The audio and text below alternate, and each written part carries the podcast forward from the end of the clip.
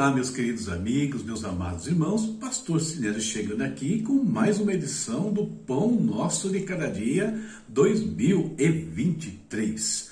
Cultura, conhecimento e espiritualidade.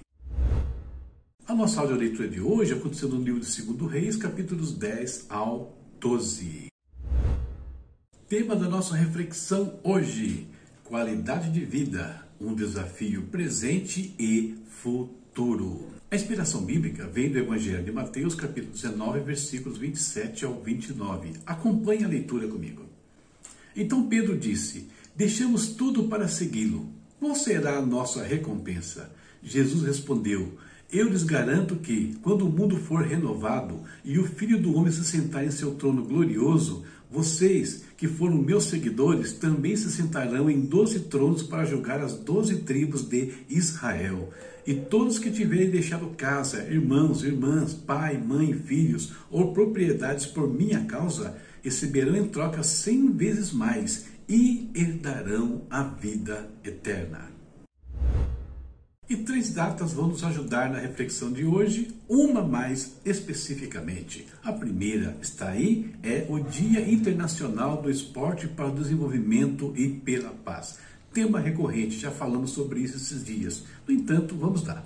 Essa celebração visa chamar a atenção para os benefícios do esporte para a sociedade, além de promover a importância da atividade física e do estilo de vida saudável. A prática esportiva pode promover valores como o trabalho em equipe, a cooperação, o respeito mútuo e a inclusão social.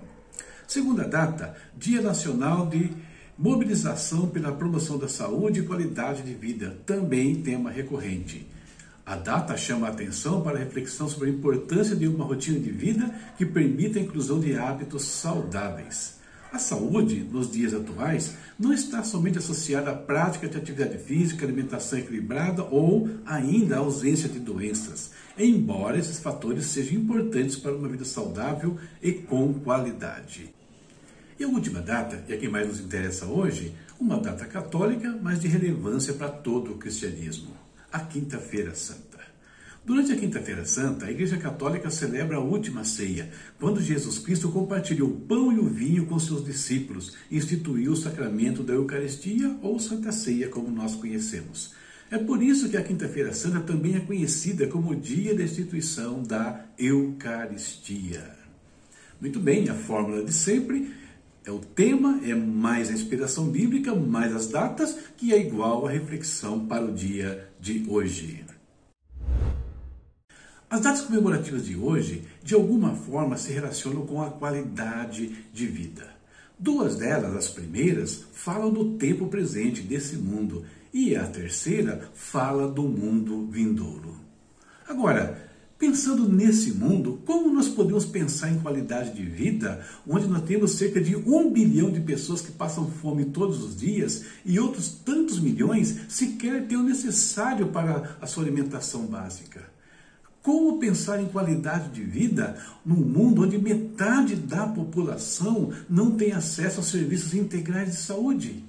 Como pensar em qualidade de vida num mundo onde grande parte da população mora inadequadamente e sem saneamento básico? A esperança fica por conta da terceira data uma data que nos faz voltar quase dois mil anos atrás para uma noite memorável, a noite onde o Filho de Deus propôs uma nova jornada para todos os seres humanos e não apenas para alguns. Uma jornada que começa sim deste mundo injusto e tenebroso, mas depois entra por um caminho glorioso, um caminho onde os sofrimentos, doenças, fome, desagregação e tantos outros males ficam todos para trás. É uma jornada que, quando nós olhamos para trás, nós podemos ver a morte brandindo a sua foice contra nós, mas a foice passa no vazio. Por quê? Porque os nossos corpos não estão mais sujeitos aos ardis da morte. Cristo já nos deu, já nos deu a vida eterna. A diferença entre as propostas desse mundo de qualidade de vida e as de Cristo é que Cristo coloca dentro do pacote todos os que nele crerem, independentemente da sua condição social, de sexo, não importa. Quem crê nele terá acesso às bênçãos de Deus, nunca mais terão fome, nunca mais terão problemas de saúde e terão direito a um lar glorioso e eterno.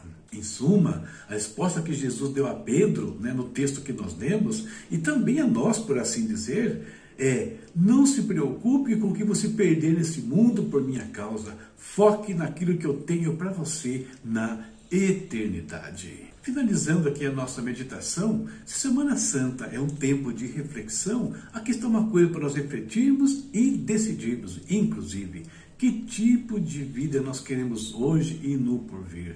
A qualidade de vida verdadeira é integral e não apenas física.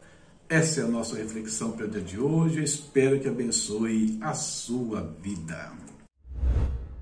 Muito bem, terminamos aqui a nossa meditação. Vamos ao nosso momento de oração orar por paz. E quando fala em paz, queridos, não posso deixar de mencionar aqui o evento que aconteceu esses dias aí no sul do Brasil, mais uma vez em Santa Catarina, agora na cidade de Blumenau. Quatro crianças mortas e várias outras feridas num ataque brutal. Nós precisamos de paz. E essas ações desse mundo mostram o quão longe os corações estão da paz verdadeira de Jesus Cristo. Vamos orar por saúde, né, para aqueles que estão enfermos, que Deus nos dê a bênção aí da restauração completa e plena. Né, no caso, mesmo não tendo acesso às coisas desse mundo, a Cristo nós todos temos. E orar por qualidade de vida, lembrando que eu falei aqui, qualidade de vida é integral, é espírito, alma e corpo. Vamos falar com o nosso Deus. Pai eterno, mais uma vez entramos na tua presença. Te agradecemos, Pai, mais uma vez pela vida, pela família, pelo trabalho, Senhor. Te agradecemos pelos nossos estudos, te agradecemos, Deus, pelos nossos irmãos, pelas nossas igrejas, Pai eterno. Muito obrigado. Deus, clamamos hoje, Pai, para que haja paz nos corações, sabendo que a verdadeira paz somente o Senhor Jesus Cristo pode dar.